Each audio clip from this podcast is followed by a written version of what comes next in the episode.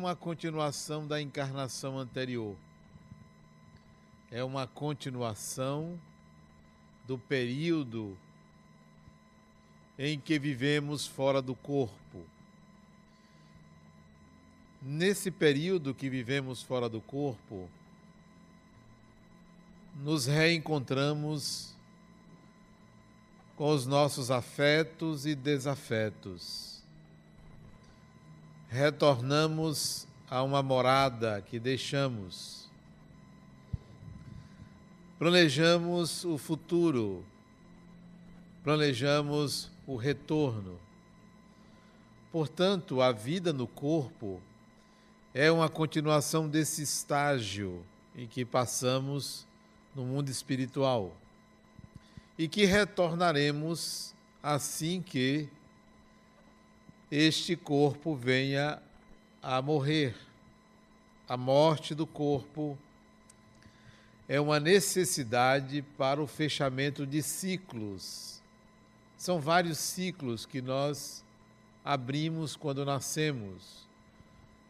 Ciclos da família, ciclos das nossas relações interpessoais, ciclos da juventude, ciclos sociais. E eles precisam ser fechados para que o espírito continue a aprender. O final disto é quando não mais precisarmos reencarnar. Iremos para uma dimensão em que a reencarnação não é uma necessidade. Por enquanto, se estamos encarnando, é porque precisamos dessa experiência vinculada ao corpo. A maioria de nós supervaloriza os problemas. Consideramos certos problemas maiores do que a nossa própria vida. Quando a nossa vida nunca é menor do que um ou qualquer problema, por mais complexo que ele seja. Problemas são desafios, são experiências que permitem ao espírito alguma coisa integrar, alguma coisa aprender. Talvez fosse muito ruim se não tivéssemos problemas. O que, que nós faríamos se não tivéssemos problemas? Talvez a vida fosse um tédio. É preciso sempre que haja uma pausa para refazimento, para que iniciemos um novo ciclo de desafios Assim é o dia a dia. Por isso que há o dia e há a noite, há o trabalho e há o descanso, há o sono, para que o espírito possa recomeçar a enfrentar os seus desafios. Há séculos atrás, a humanidade vivia sob o domínio de uma sociedade teológica ou teocrática isso até a Idade Média, em que o ser humano obedecia a tudo que era ditado pela religião. A religião dominava as consciências e dominava de uma forma extremamente castradora. Vide o período de perseguição religiosa na Idade Média Vide as cruzadas, a Inquisição, muito sofrimento, e o ser humano se submetia aos ditames da religião, aos dogmas. Mas veio um período mais recente, talvez de 400 anos para cá, chamado Iluminismo, em que o ser humano acordou e passou a não mais aceitar que a religião ditasse o que ele deveria fazer. Foi a época em que a razão predominou, o racionalismo. Nos tornamos seres racionais, submissos a uma teocracia, a seres racionais. Nasce as ciências, ou nascem as ciências, a exigência do ver para crer, a exigência de provas, a exigência da observação, da experimentação, para que acreditássemos em algo. Época em que surgem as bases teóricas do materialismo. Do período teocrático, passamos para um período materialista, empirista, racionalista. E o mais interessante desse período é que, em pleno século XIX, precisamente em 1857, surge uma doutrina, o Espiritismo,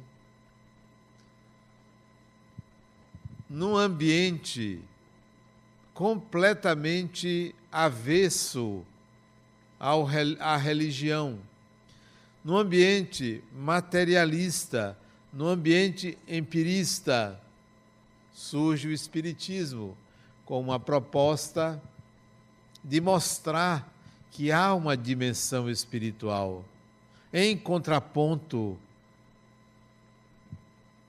à intensidade materialista das ideias materialistas na sociedade. Foi como se uma luz surgisse em plena escuridão. Não era uma religião que estava surgindo para levar as pessoas a ter fé. Era um conhecimento que se impunha para mostrar uma realidade e não uma crença. E o Espiritismo, então, vigora contra todas as possibilidades de não ser aceito. Embora tenha tido, alguns anos depois, quatro, cinco anos depois do seu surgimento, livros espíritas queimados em praça pública, mas as ideias não se queimam. Queimam-se livros, mas não se queimam ideias. Ataca-se uma doutrina, mas não se pode matar a verdade. E por conta desses ataques, o Espiritismo floresce na Europa até o final do século XX. Floresce. Todos queriam saber o que era isto, o que fazem os espíritos, como é a vida espiritual, como é a vida após a morte.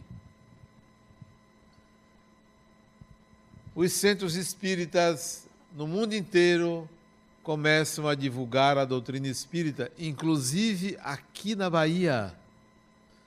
No século XIX, ainda Allan Kardec estava encarnado, surge um jornal espírita em Salvador, em 1865. Um jornal espírita chamado O Eco do Além-Túmulo, isto é, o som dos espíritos as vozes dos espíritos para mostrar que a vida continua. O espiritismo sai da França ou da Europa e vem para o Brasil e aqui se expande. Salvador tem mais centros espíritas funcionando do que igrejas. Salvador. Embora existam mais terreiros de candomblé do que a soma de igrejas e centros espíritas, quase o dobro da soma de centros espíritas mais igrejas é de terreiros de candomblé em Salvador. Nós somos uma cidade espiritual ou espiritualizada, em que pese ainda existirem graves problemas ligados à violência, ao desrespeito à vida, mas nós temos muitas instituições que lidam com o espiritual, talvez pela necessidade. Quanto mais templos religiosos, mais necessitada é esta sociedade. Quanto mais você se apegue para se salvar ao espiritual, mais no fundo do poço você se encontra. Então, esta quantidade enorme de instituições que lidam com o espiritual implica numa sociedade ainda carente de se espiritualizar. Pois bem, do, de uma sociedade teocrática para uma sociedade racionalista, nós estamos entrando numa sociedade espiritualista. Se fizermos uma enquete em nosso país, mais de 80% das pessoas acreditam na reencarnação, embora não sejam espíritas. Se nós perguntarmos na sociedade um censo, quem acredita na vida após a morte, mais de 90% das mais de 94% das pessoas acredita que há uma vida após a morte. Então, a nossa sociedade se espiritualizou, embora falte espiritualidade. A nossa sociedade se tornou espiritualista. É raro você ver uma pessoa que é materialista ou que se diz ateu, porque a maioria tem uma fé, tem uma religião, mesmo que não pratique. Então, o que falta a essa sociedade para que ela adquira espiritualidade, para que ela evolua, para que acabe com o egoísmo, com o orgulho, com a violência, com o apego, com a falta de respeito ao bem público, à coisa pública, o que falta a essa sociedade se ela é espiritualista? se ela é dotada de razão, se nós somos pessoas maduras e adultas, o que falta? Não é uma palavra que vai responder a essa minha pergunta. Pode-se dizer que a resposta é: falta muita coisa. Mas o que? O que deveria acontecer nessa sociedade para que ela amadurecesse? para que você não assistisse os assassinatos dia a dia, os roubos, a corrupção, a falta de respeito ao outro, o que que falta? Será que precisamos reencarnar mais vezes para aprender? E quando eu digo isso, não estou me referindo aos ladrões e marginais. Estou me referindo a mim mesmo e ouso dizer a nós. Por quê? Porque quando um de nós tem o seu bem violado, quando se sente desrespeitado, age muito semelhante àqueles que desrespeitam gratuitamente. Porque é muito comum se ainda se vê a vingança, ainda se vê a necessidade de derramar sangue quando o seu próprio sangue é derramado. Então, nós nos igualamos, nós ainda somos uma sociedade atrasada. O que falta? Seria a consciência de ser espírito, a consciência de ser imortal? Será que isso basta? Será uma religião? Creio que aqui a maioria sabe de cor pelo menos 20% dos dez mandamentos. Pelo menos dois. Pelo menos dois. E deve se lembrar do primeiro. Deve se lembrar do primeiro mandamento. Tem alguém que não saiba qual o primeiro mandamento? Tem alguém que não saiba? Não tem, né? Todos sabemos. O outro perguntou à esposa. Esqueceu, né? Primeiro mandamento. Tudo bem que seja um preceito judaico e que foi adotado pelo cristianismo.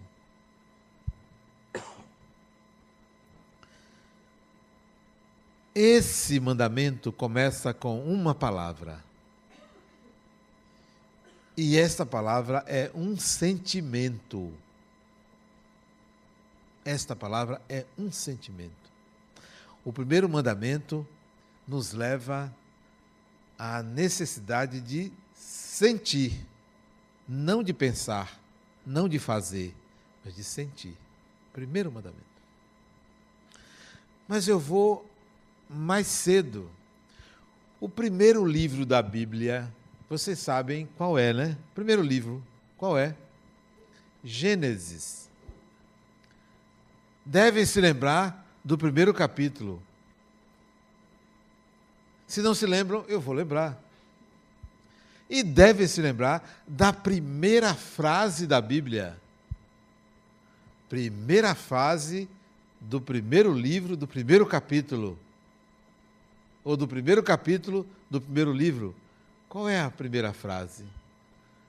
Alguém se lembra? Alguém se lembra, porque a maioria não lembra. Alguém se lembra? Levante a mão. Ninguém se lembra? Eu vou lembrar para vocês. A primeira frase diz assim: No princípio, Deus fez os céus e a terra. Essa é a primeira frase do Gênesis. Primeira frase. No princípio, Deus fez os céus e a terra. Por que razão não está escrito assim: no princípio Deus fez a terra e os céus. Fez os céus e a terra. Por que será? Por que primeiro o céu e depois a terra? Não seria lógico primeiro a terra, depois o céu?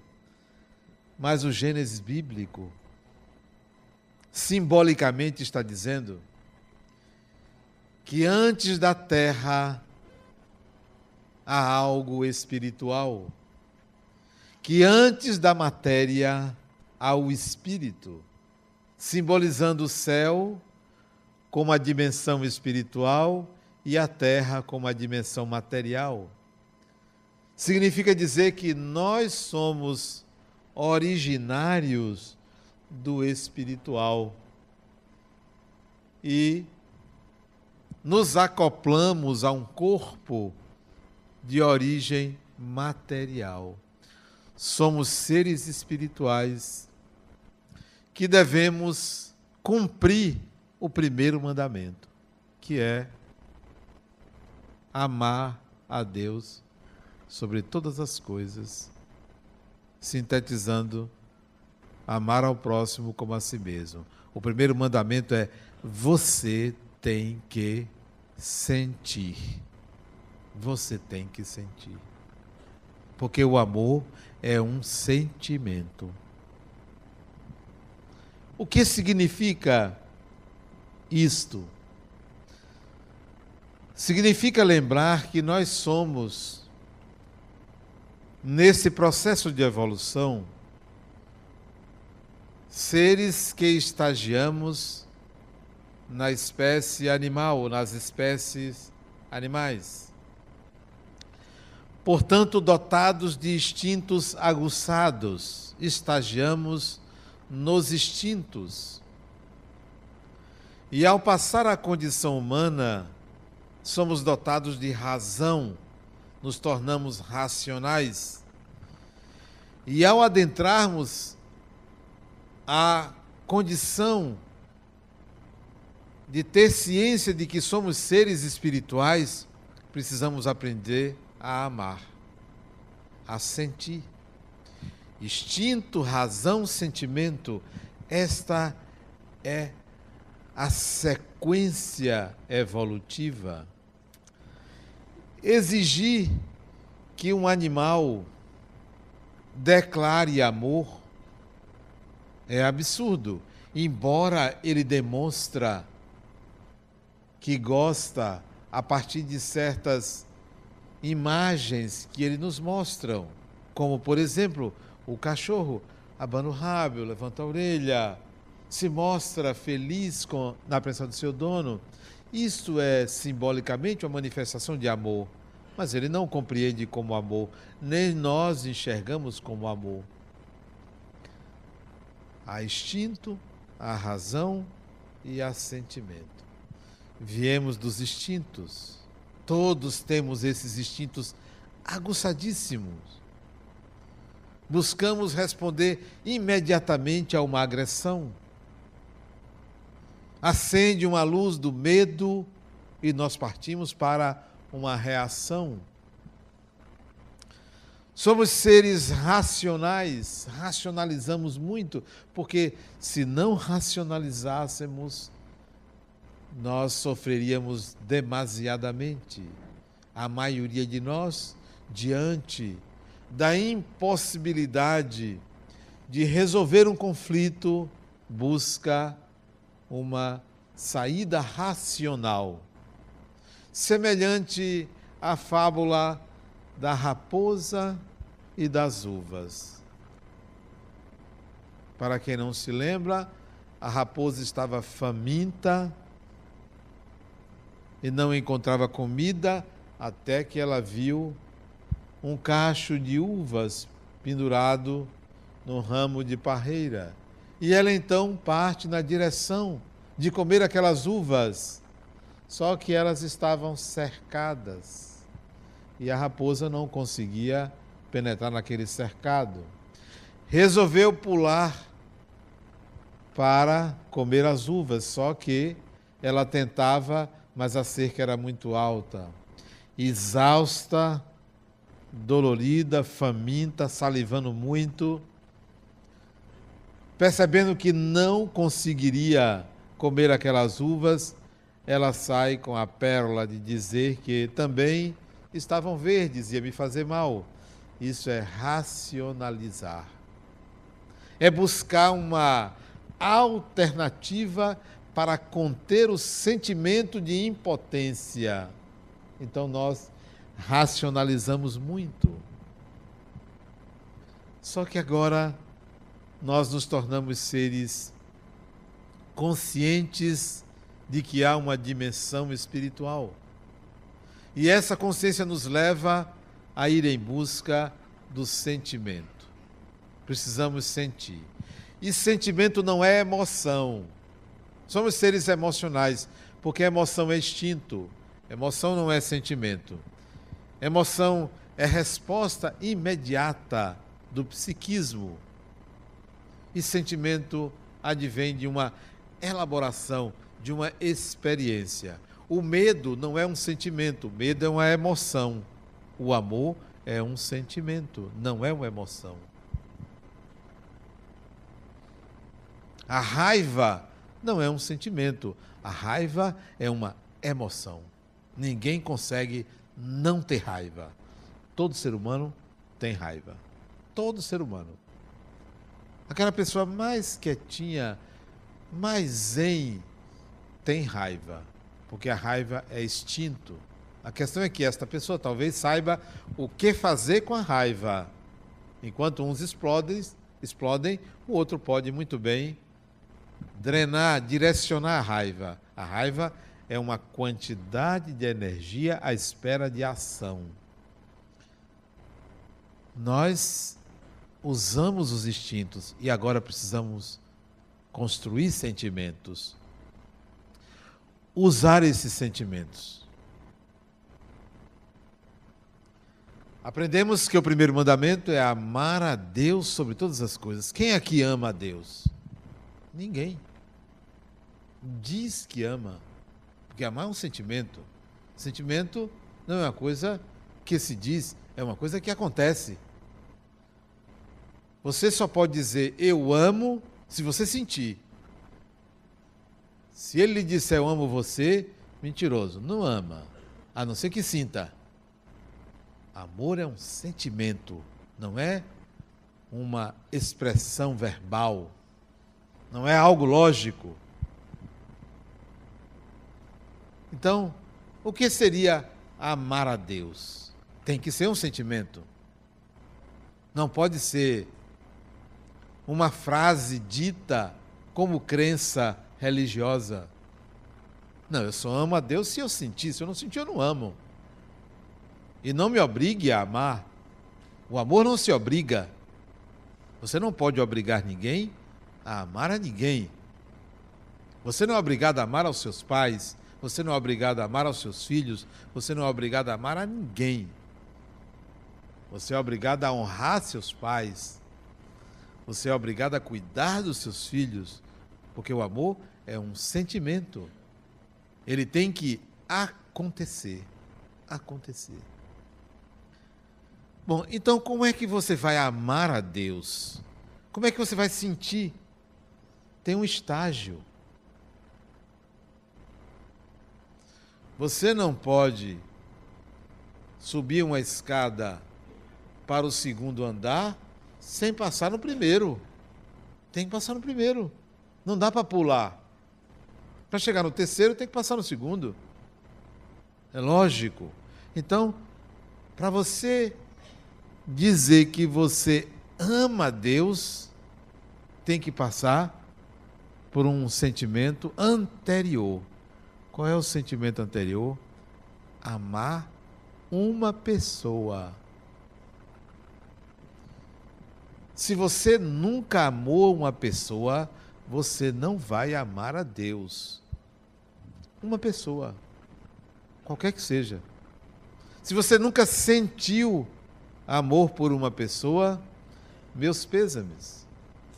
Está atrasado. E quando eu digo amar uma pessoa, é sentir. Eu não estou falando de apaixonar-se. Eu não estou falando de gostar. Eu estou falando de amar. Aí você vai me perguntar, mas qual é a diferença de amar e gostar? O amor é um sentimento sem razões, sem motivo. Se você ama uma pessoa porque é seu filho, não é este amor que eu estou me referindo.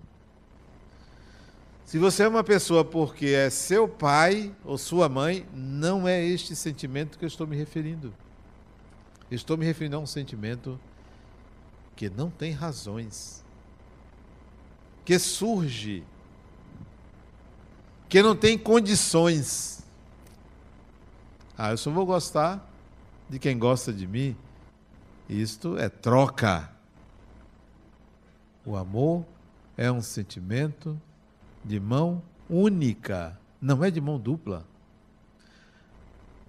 Para que a gente consiga amar alguém, nós estagiamos num sentimento anterior.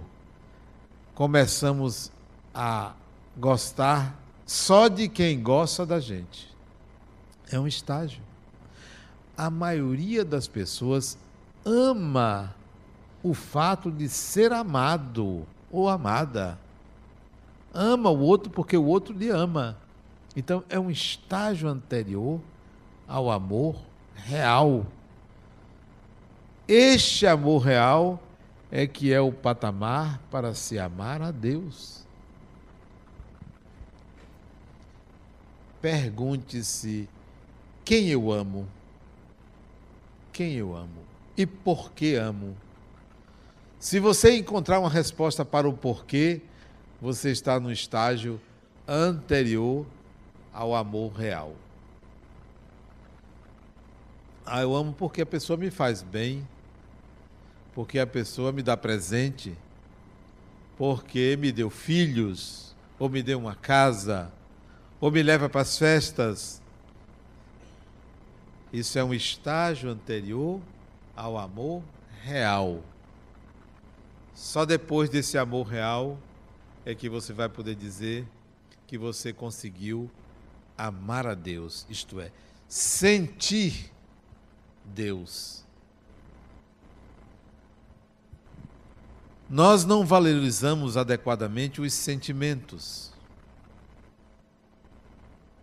Tratamos os sentimentos como algo piegas, algo que nos torna vulneráveis, frágeis. Mas é claro, porque é algo que não passa pela razão. O sentimento não vem dos chakras mais altos, não vem do laríngeo, não vem do frontal, não vem do coronário. O sentimento vem do chakra cardíaco, vem do coração. Então não passa pela razão. Não passa pela razão. É irracional o amor. É irracional. Não irracional animal. É irracional porque não passa pela razão.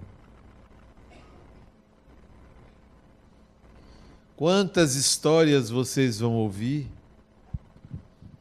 ou podem ler de espíritos que já não precisavam mais reencarnar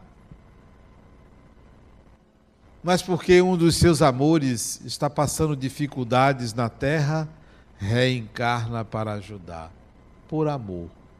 Simplesmente por amor. Acompanham. E nem sempre acompanham na mesma família. Às vezes vem de outra família, às vezes se aproxima como empregado para servir para ajudar. Ajuda gerações, uma família inteira, de gerações de uma família inteira, ou várias gerações de uma mesma família, por amor. E são tratados como empregados. E às vezes são os guias da família. Muitas vezes são iletrados, não têm cultura naquela encarnação mas tem sabedoria, que é diferente de cultura. Possui sentimento. Amam essa ou aquela pessoa. Às vezes se aproximam por laços de afinidade, se tornam amigos, amigas, porque amam.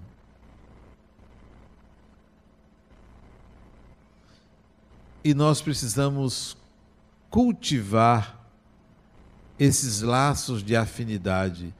É raro você encontrar uma pessoa que tem afinidade com você. Se você encontrar, alimente esta relação, perpetue essa relação. É uma arte manter uma amizade por décadas. Eu tenho uma paciente que ela estava me contando outro dia que uma parente do marido dela, muito amiga da família, veio se hospedar em casa dela. E ela não gostou. Tratou a pessoa bem, mas não gostou de receber aquela visita por dois dias em sua casa. Repito, tratou bem, acolheu, afinal de contas era amiga da família do marido. E ficou muito feliz quando os dois dias terminaram e a pessoa foi embora. Ela deu graças a Deus. Só que, depois que essa pessoa foi embora, a filha dela veio dizer do bem que aquela pessoa lhe fez dos conselhos que ela lhe deu. E que aquilo muda, estava mudando a vida dela, da filha. Aquilo que ela não conseguia por vários anos, aquela pessoa, em dois dias de convivência, conseguiu. Ela então percebeu o equívoco que ela cometeu de não tratar intimamente bem aquela pessoa. E procurou então um contato por telefone pelo famoso WhatsApp, se comunicar com ela, que voltou para o seu estado de origem, mora em outro estado. E a pessoa disse: Fulana, como eu estou feliz com esse contato. Você, para mim, é uma pessoa. E teceu elogios a ela e ela então iniciou uma nova amizade agora, só porque a pessoa favoreceu sua filha. Quer dizer, havia uma rejeição, ao invés de você buscar o estabelecimento de novas amizades, você se protege, você evita. É uma arte acolher as pessoas e entender que quando elas nos incomodam, é porque algo em nós está em desequilíbrio. Quando alguém incomoda você, algo em você está em desequilíbrio. Precisamos reconhecer as nossas emoções, os nossos sentimentos, para nos apropriarmos desses sentimentos e podermos evoluir. Ninguém evolui sem passar pelo sentir. E esse sentir se chama amar. Amar ao próximo como a si mesmo é novamente lembrar que não é possível evoluir sem aprender a sentir. O amor é um sentimento, como disse, sem razões. Não há razão para se amar. Quando você se vê amando uma pessoa que não pode lhe retribuir em nada, porque quando a gente ama um filho, a gente sabe que o filho vai nos retribuir com carinho. A gente quer ver o progresso do filho. É muito difícil amar um filho que não progride. Você tende a querer proteger e cuidar. Mas proteger e cuidar não significa amar. O amor é um sentimento diferente que faz com que você desperte em você o melhor de você quando você ama alguém. Quando você ama uma pessoa, estar com essa pessoa, pensar nessa pessoa, desperta o melhor em você. Lhe coloca num estado acima do estado natural, do estado racional. O amor geralmente nos tira da consciência e nos coloca numa condição para além da consciência que é a dimensão do sentimento. Quando eu comecei no Espiritismo, eu era adolescente, 17, 18 anos, hoje já tenho 61. Gostaria de ter 70, mas só tenho 61. Gostaria de ter mais. Penso que quanto mais anos o espírito tem no corpo, mais se sente realizado. Tem gente que não quer envelhecer. Eu adoro envelhecer. Porque envelhecer significa já ter vivido um monte de experiências que muita gente ainda vai viver. E eu já vivi, já passei por isso. Quando eu comecei, lá pelos 17, 18 anos, eu não tinha a menor ideia do que era Deus. Não tinha a menor ideia. Achava que era um assunto meio complexo. Se alguém me perguntasse o que era Deus, eu não sabia. Nem sabia dizer. Achava até uma coisa assim meio esquisita se falar de Deus. Piegas. Até que ao ler o livro dos Espíritos, eu vi uma resposta: que Deus era a causa primeira de todas as coisas. Eu gostei da resposta. Não resolveu meu problema. Eu continuava sem saber o que era Deus, mas pelo menos tinha uma resposta ali que me deixava mais tranquilo, porque não me mostrava uma pessoa, não me dizia absolutamente nada mais do que aquiete a sua mente, porque você não vai descobrir o que é Deus. Porque ao responder Deus é a causa primária de todas as coisas, só está estabelecendo um conceito, mas não me dizendo o que é. E eu me tranquilizei de um lado com a resposta, mas ficou a inquietação do que é Deus. Até que, alguns anos depois, menos de 20 anos depois, eu descobri o que era Deus. Impressionante. Foi uma experiência ímpar. Ímpar. Uma coisa é você ter a curiosidade, querer saber. Outra coisa é você, quando menos espera, obter a resposta. Porque o querer saber gera ansiedade, expectativas, hipóteses, e eu não estava fazendo isso. E a resposta veio.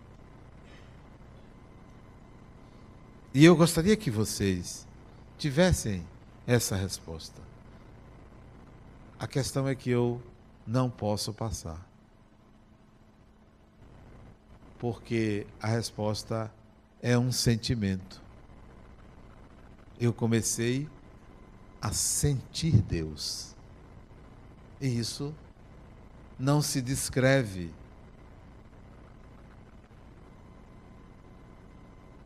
Não tem uma lógica. Aconteceu. Quando eu menos esperava, eu comecei a sentir. Então, se vocês me perguntam o que é Deus, eu vou dizer: é um sentir. É um sentir. Eu não acredito em Deus. Eu sinto. É um sentimento. Eu não vejo Deus. Eu sinto Deus. É um sentimento. Quanto mais você procurar, menos você encontrará. O sentimento de Deus em nossa vida, em nós mesmos, vem na medida em que você se conhece. Quanto mais você se conhecer, mais você está próximo de sentir Deus. Quanto mais você projeta Deus fora de você, mais distante você estará de sentir Deus. O sentimento de Deus é a máxima experiência do sentir humano, a máxima experiência. Não é na quietude de um momento, não é num estado de oração, não é escondido num lugar, não é num retiro que você vai encontrar esse sentimento.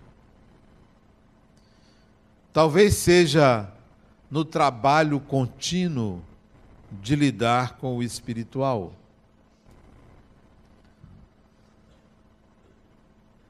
No mês passado, eu estava viajando. Fui à Europa. Uma viagem que eu tinha programado há muito tempo. Tentei fazer há três anos atrás, não foi possível. E agora, em junho, foi possível.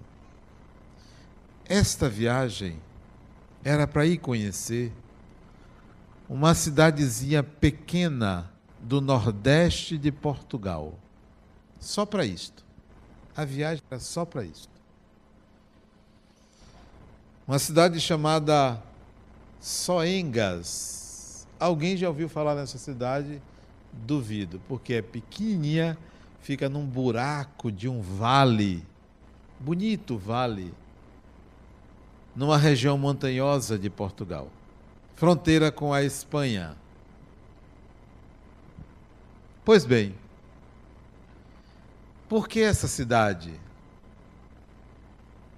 Porque eu queria ir ao lugar onde nasceu e viveu Fabiano de Cristo, que eu dei o nome do lar dos idosos, Lar Harmonia Fabiano de Cristo, e eu resolvi conhecer onde ele viveu. Depois ele veio para o Brasil, com 28 anos veio morar no Rio de Janeiro, mas até aquela idade ele morava em Soengas, e eu fui lá conhecer. Mas é uma cidade tão pequena que o GPS não acertava. Eu estava de carro e não acertava chegar. Aí eu parei o carro e disse: Espera aí, eu preciso de ajuda. Se o GPS material não está funcionando, eu quero apelar para um GPS espiritual. E pedir a Fabiano que ele me levasse para um lugar, para tivesse uma ajuda. Espírito é para quê? Para ajudar, né? Pois bem, a partir daí foi fácil chegar ao local que é um buraco lá. Vocês não imaginam a felicidade de encontrar aquele local. E o que eu vi espiritualmente naquele local. E em companhia dos espíritos, eles me colocaram que ali funcionava naquela região espiritual entre a Espanha e a França, e que tinha aquele local como pouso, um hospital de tratamento de espíritos que ainda apresentavam feridas, ulcerações na pele. E aquilo tinha uma emanava uma luz muito grande aquele local. Encontrei descendentes dele, de Fabiano de Cristo. Fotografei a casa onde ele morou, que ainda está lá. Até botei no meu blog uma foto da casa e escrevi o que eu estou dizendo a vocês. E ali nós ficamos, eu estava com um grupo de pessoas, e ali nós ficamos nos deleitando com a espiritualidade do local. E foi uma experiência muito gratificante. Digo isso a vocês porque isso se torna possível pelo sentimento de Deus, pela integração com a divindade, por experimentar Deus naquilo que acontece, naquilo que se faz. Então eu recomendo a vocês, para encerrar minha fala, que não busquem Deus fora. Não se preocupem em pensar no que é Deus. Não fiquem pedindo a Deus. Não fiquem pedindo a Deus. Comecem a trabalhar para colocar nas suas vidas aquilo que vocês acham que é o plano de Deus. Portanto, trabalhe pelo plano de Deus, que vocês vão sentir Deus, que vão adquirir o sentimento de Deus em vocês. Muita paz.